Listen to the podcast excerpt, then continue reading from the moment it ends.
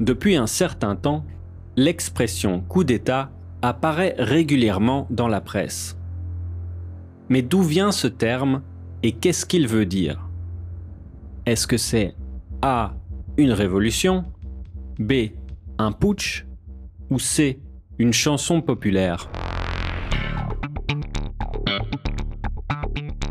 Si vous avez répondu une révolution, c'est faux. Le coup d'État et la révolution sont des tentatives de renversement d'un régime politique, mais le coup d'État se distingue de la révolution par le fait qu'il est illégitime et commis par un petit groupe, souvent militaire. La révolution, elle, est un soulèvement populaire. Si vous avez répondu un putsch ou une chanson, vous aviez raison.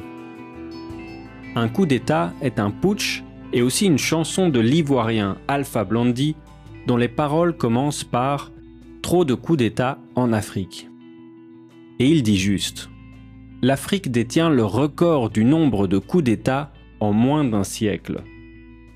Elle en compte plus de 200 depuis les années 50, dont 4 dans les quelques derniers mois au Burkina Faso, au Soudan, en Guinée et au Mali.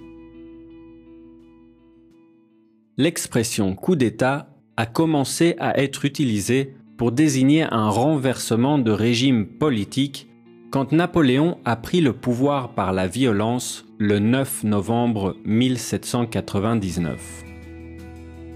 Cet événement historique a pris le nom de coup d'État du 18 Brumaire de l'an 8, d'après le calendrier républicain utilisé juste après la Révolution française de 1789. Avant, l'expression signifiait simplement un coup stratégique effectué par l'État. Le mot coup s'apparente à un coup de jeu comme un coup d'échec. Cette expression est si explicite qu'elle a été reprise telle qu'elle en anglais et dans d'autres langues. Ainsi, on parle de coup d'État au Japon, en Corée, en Malaisie, en Perse, et les mots coup et État ont été traduits littéralement dans beaucoup d'autres langues. Le mot putsch, par contre, est un mot d'origine allemande et il est aussi utilisé en français. Il veut dire la même chose, à la différence près qu'il doit être forcément effectué par une force armée. Au fil des siècles, il y a eu de nombreux coups d'État notoires. En France, on retient par exemple celui du 2 décembre 1851, quand Louis-Napoléon Bonaparte, futur Napoléon III et neveu de l'empereur Napoléon Ier, a conservé le pouvoir illégalement.